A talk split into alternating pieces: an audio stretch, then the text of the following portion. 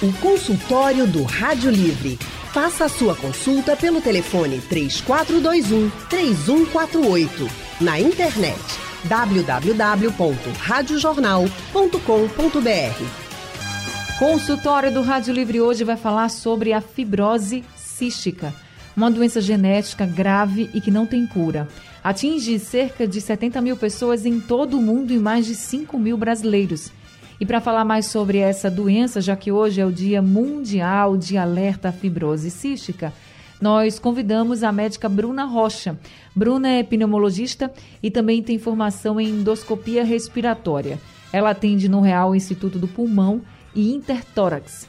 Boa tarde, doutora Bruna. Seja muito bem-vinda ao consultório do Rádio Livre. Boa tarde, Anne. Boa tarde de novo, Amanda. Tudo bem com vocês? Tudo bem, estamos muito felizes que a senhora esteja aqui com a gente. E quem também está com a gente é a médica Amanda Matos. Doutora Amanda é pediatra e pneumologista pediátrica. Ela trabalha no Hospital da Mulher e atende em consultório particular também. Doutora Amanda, muito boa tarde. Seja bem-vinda ao consultório do Rádio Livre. Boa tarde, tudo bem, gente? Obrigada pela oportunidade de estar aqui hoje. Como você já falou, nessa data tão importante, né? 8 de setembro é considerado o Dia Mundial da Fibrose Cística e é uma data bem importante para a visibilidade dessa doença. É verdade. Eu já queria conversar com a doutora Bruna. Pra... A gente sabe que a fibrose cística é uma doença genética, mas ela atinge principalmente quais órgãos, doutora Bruna? Bem, Anne e todo mundo, boa tarde. A fibrose cística, como você fala, bem citou, é uma doença multissistêmica de origem genética. Pode atingir o meu órgão, digamos assim, o pulmão, mas também pode atingir outros órgãos. O pâncreas pode ser atingido, o fígado também. Nos homens, o sistema reprodutor, é, gerando infertilidade. E o que é de fato a fibrose cística? Se uma pessoa que tem fibrose cística, o que ela tem de diferente das outras pessoas? O que acontece é, fisiopatologicamente é a uma alteração cromossômica no cromossomo 7.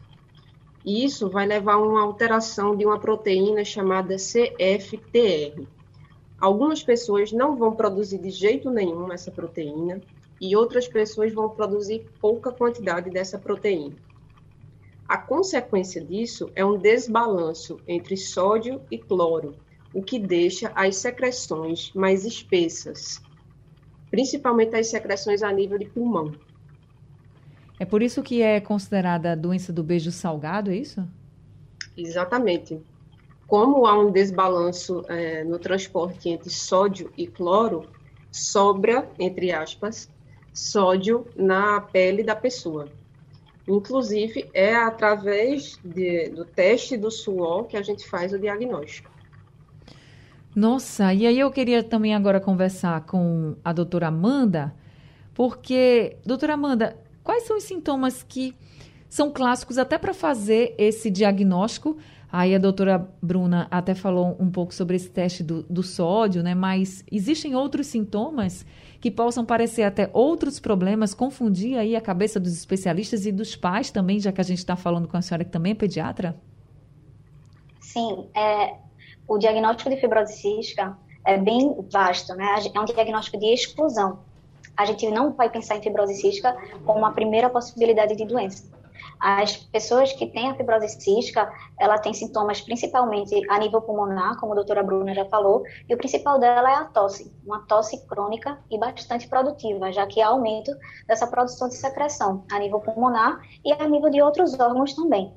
Mas ela vem acompanhada de infecções de repetição, sinusites crônicas e a nível de pâncreas, essa produção excessiva de muco pode gerar uma interferência na liberação de enzimas pancreáticas, cujo resultado é a, uma má nutrição. Os pacientes que têm a fibrose cística, eles não conseguem liberar enzimas pancreáticas de uma forma adequada e eles, consequentemente, absorvem poucos nutrientes dos alimentos. Então, de clínica, eles aparecem como pacientes que têm diarreia, diarreia com óleo, o que a gente chama na medicina de esteatorreia, e eles têm uma dificuldade de ganho de peso muito importante. Então, os sintomas clássicos que eu poderia dizer para você é a tosse crônica, infecções respiratórias de repetição, diarreia e dificuldade de ganho de peso.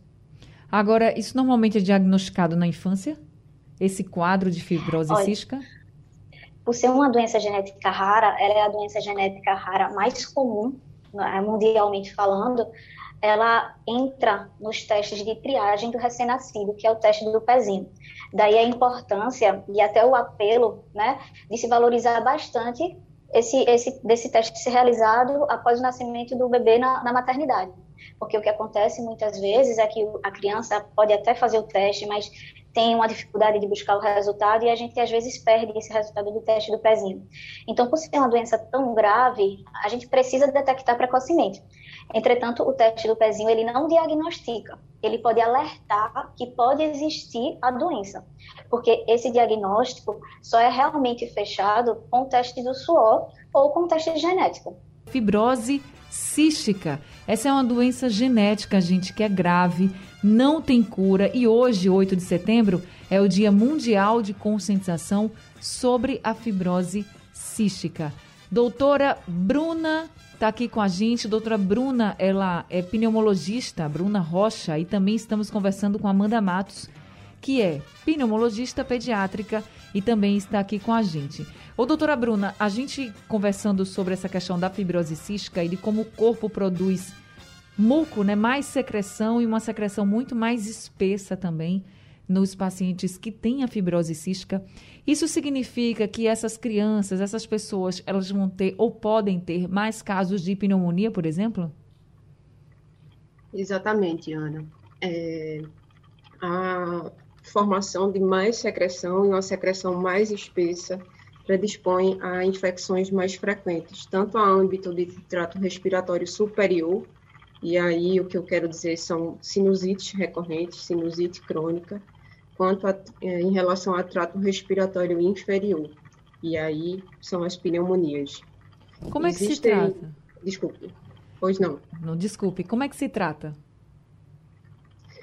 É, a abordagem para as infecções precisa ser bem feita, no sentido de identificar quais são as bactérias que estão causando essa infecção e poder tratá-las a longo prazo.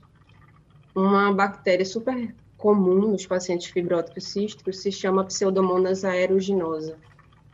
É uma bactéria que pode tanto colonizar quanto infectar. Colonizar é a presença da bactéria sem doença, e infectar é a presença da bactéria com doença. E a, o, o manejo é feito com antibiótico voltado para esses tipos de bactérias que a gente encontra. Por exemplo, quando eu encontro a pseudomonas, eu uso antibióticos específicos para ela. Agora, a pessoa pode precisar de internamento, doutora, durante a vida? Pode. Pode precisar de internamento, antibiótico terapia venosa, fisioterapia respiratória sempre vai acompanhar esses pacientes. O paciente pode precisar ser entubado, ficar em ventilação mecânica ou mesmo ser traqueostomizado. Uh, as pneumonias são o que maior aumentam a mortalidade desse paciente. E esse tratamento é para a vida inteira? Uh, você fala em relação aos antibióticos? Sim. Alguns podem ser momentâneos, naquele momento que houve uma infecção aguda, mas existem também outros tipos de antibiótico que a gente usa a longo prazo. Por exemplo, a azitromicina a gente pensa que ela tem uma ação de imunomodular o pulmão, no sentido de reduzir algum grau de, de inflamação com o uso crônico desse, desse antibiótico. E existem também outros antibióticos que são feitos em forma de inalação, em forma de aerosol. E aí esses podem ser feitos por mais tempo também.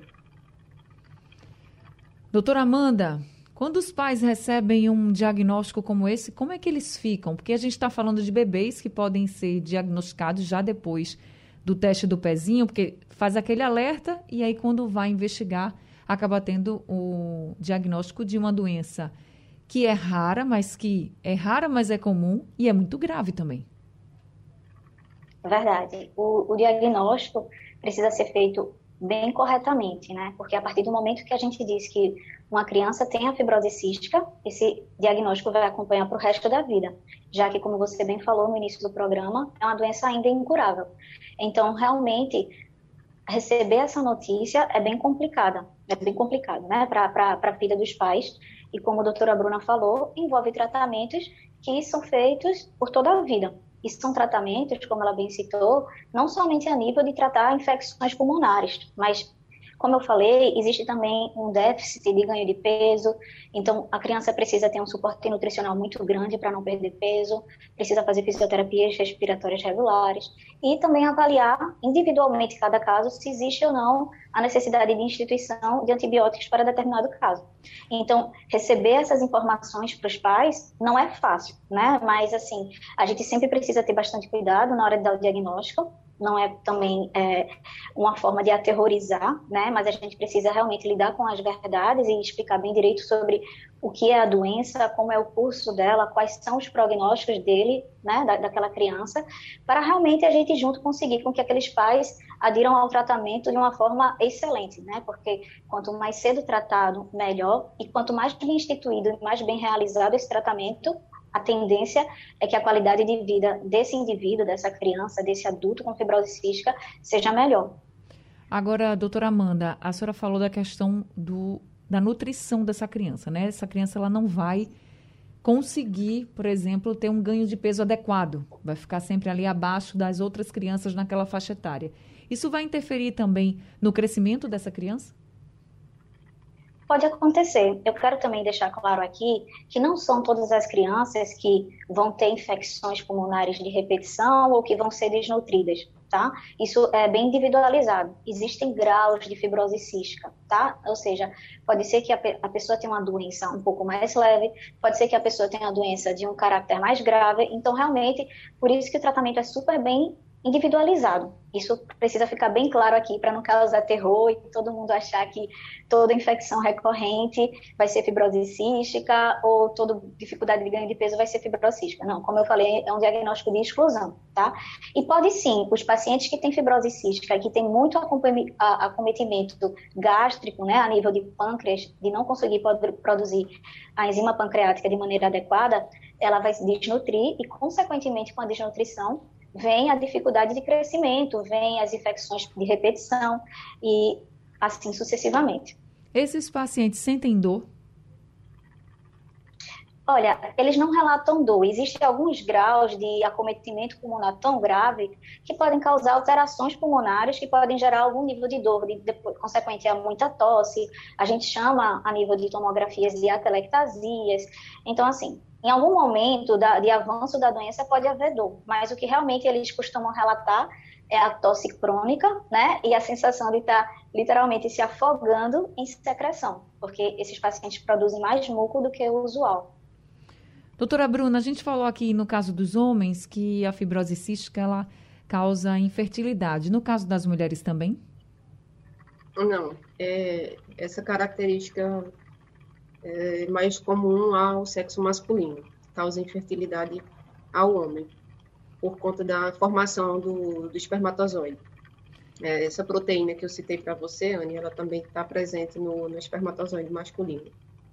Entendi. E se a mulher com fibrose cística engravidar e tiver um filho, há uma chance muito aumentada desse bebê ter também a doença? É, a transmissão é genética, né? Autossômica recessiva. A chance de, de, de a criança ter varia em torno de 25%. Não é uma chance tão baixa, mas também não tão alta. E no caso de um casal que tem um filho e ele tem fibrose cística, se ele tiver um outro filho, ele também pode ter a mesma doença? Pode, pode sim. Porque os genes recessivos são deles, né? São dos pais. Exatamente, exatamente.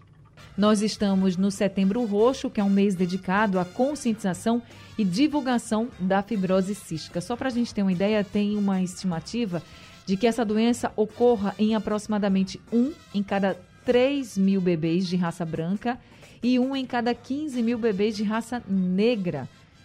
É uma doença que é rara, mas que acaba se tornando comum se a gente for comparar com outras doenças raras E isso também vale muito por causa do diagnóstico e por isso que é muito importante a gente falar sobre a fibrose cística, alertar sobre esses sintomas e tirar dúvidas. Por isso, Jaziel de Beberibe, nosso ouvinte, está aqui com a gente ao telefone. Jaziel, boa tarde para você, seja bem-vindo ao consultório do Rádio Livre. Boa tarde, Ana. Anne, eu já vi falar também na fibrose pulmonar e até onde eu tive informação, ela é causada por fezes de galinha. A pessoa que cria muita galinha e termina tendo essa fibrose pulmonar. Queria saber se tem algum parentesco as duas. E a outra pergunta é, já que atinge também o pâncreas, se também é, pode atrapalhar no, na fabricação de insulina e o paciente chegar até a ficar diabético. Vamos passar aqui suas perguntas, eh, Jaziel, para a doutora Bruna. Doutora Bruna, a senhora pode ajudar o Jaziel? Claro. Oi, Jaziel, boa tarde. É, em relação à, fibrose cística e à fibrose pulmonar induzida por contato com aves, ah, são duas doenças diferentes.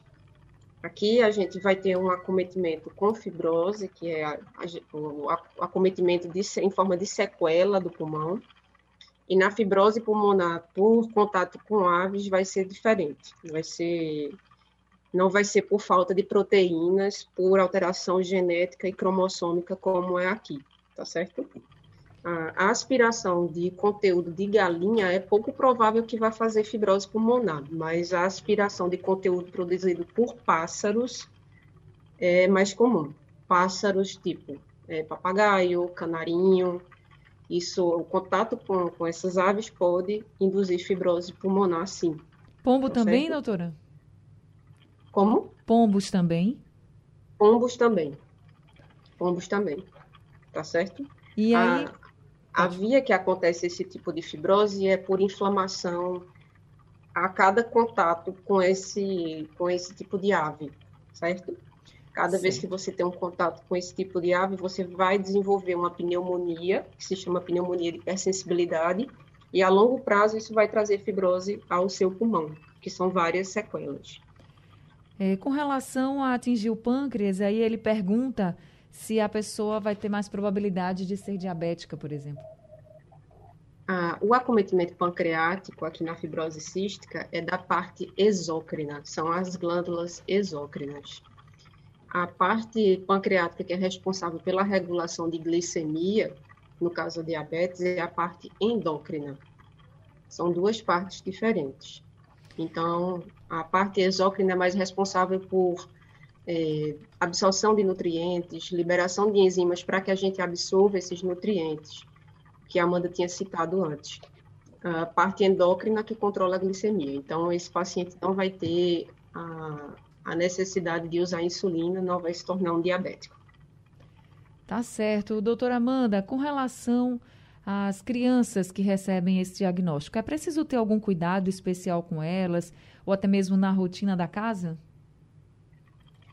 Olha, é, as, duas, a, as crianças que recebem esse diagnóstico, elas precisam, obviamente, ser tratadas em centros de referência e eu quero chamar a atenção que o centro de referência daqui de Pernambuco é o IMIP, né? É o único centro que a gente realmente, a nível de SUS, a gente trata crianças com essas doenças.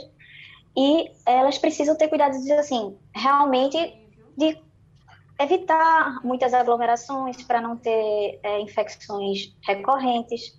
Igual, na verdade, as precauções que a gente já vem tomando durante a própria pandemia, se assemelha realmente esses, esses cuidados. Por quê? Porque a partir do momento que a gente está mais exposto a aglomerações, a, a, a, gente pode pegar mais infecções e ter mais doenças, né?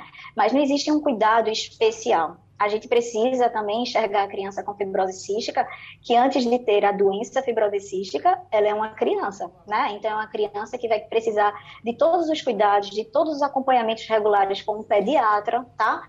Porque tem gente que quer reduzir os pacientes de fibrose cística ao seu diagnóstico. Isso é terrível, né? Aqueles são pacientes que vão ter doenças como outras crianças, mas óbvio que a gente vai precisar ter um cuidado um pouco maior nessa questão das infecções de repetição.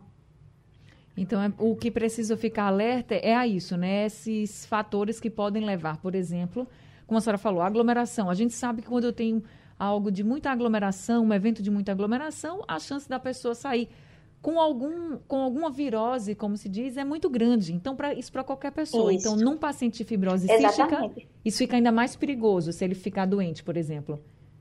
Exato. É, igual, igual qualquer população em geral, né, eles teriam esse risco aumentado a partir do momento que está se expondo mais, mas como o ambiente pulmonar de um fibrocístico, ele é propenso a isso, né, tem bastante secreção, então é um ambiente perfeito para que bactérias colonizem e, e gerem doenças, né, então a gente tem que ter somente esse cuidado maior realmente de evitar esses cuidados, esses, de ter esses cuidados usuais, como qualquer outra criança, na verdade. Doutora Bruna, mas nessa época de Covid, então, a preocupação triplicou, né? Nossa, bastante. Sim. É, como a doutora Amanda citou, são crianças normais, mas são crianças mais delicadas. Tem mais facilidade de ter infecções bacterianas, tem mais é, facilidade de ter infecções virais. Então, é, imagino que eles devem ter ficado o mais resguardado, o mais resguardado possível nesse período. Durante a pandemia, eu trabalhei inteira, acredito que a doutora Amanda também, recebendo pacientes COVID, e na minha experiência e na experiência da minha equipe, a gente não chegou a receber nenhum, ainda bem. Que coisa não boa. Recebeu, no caso. Não Mas, sei você, doutora Amanda. Doutora Amanda? No IMIP, a gente teve alguns pacientes que foram diagnosticados com, com fibrose cística e Covid simultaneamente.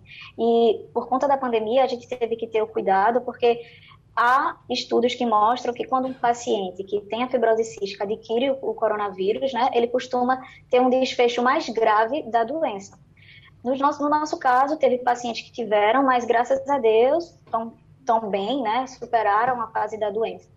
Mas, é, inclusive, foi bem interessante porque o fato da, do isolamento ter acontecido a nível mundial, as próprias mães, né, tanto de fibrocísticos como asmáticos, relataram que durante a pandemia eles tiveram menos infecções, menos crises, justamente porque eles estavam menos expostos aos ambientes que costumam gerar infecções de repetição. Que bom. E aí, pegando esse gancho da Covid, quando a gente fala da Covid-19, há uma grande preocupação com o comprometimento do pulmão. Nesse caso de pacientes com a fibrose cística, essa preocupação também aumenta? Eles têm um, um risco maior desse comprometimento do pulmão por causa da Covid? Foi, como eu falei, é, os estudos mostram que quem é fibrocístico tem uma tendência a desenvolver uma doença mais grave, já que o pulmão ele já é mais danificado pela própria doença, né? Então, assim, por isso que nos fibrocísticos os cuidados precisaram ser um pouco mais delicados, né? Mais, mais bem abordados. Tá certo. A gente tem aqui um áudio do nosso ouvinte, o Edinho, não é isso? O Edinho está com a gente aqui pelo WhatsApp. Vamos ouvir o que ele pergunta. Boa tarde, Anne Barreto e as doutoras. Anne Barreto, é, gostaria de saber da doutora aí, é, pneumologista, porque eu me acordo de manhã, às vezes sem camisa, e sinto muita dor nas costas, que nem dor no pulmão.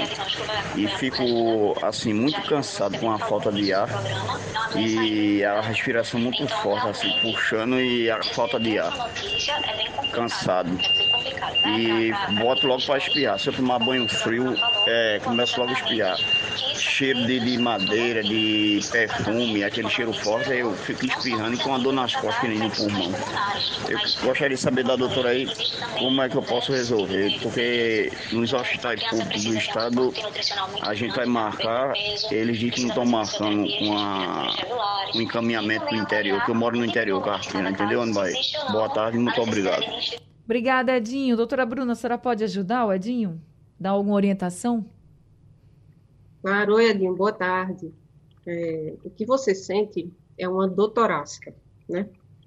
E aí, torácica quer dizer que está presente no tórax.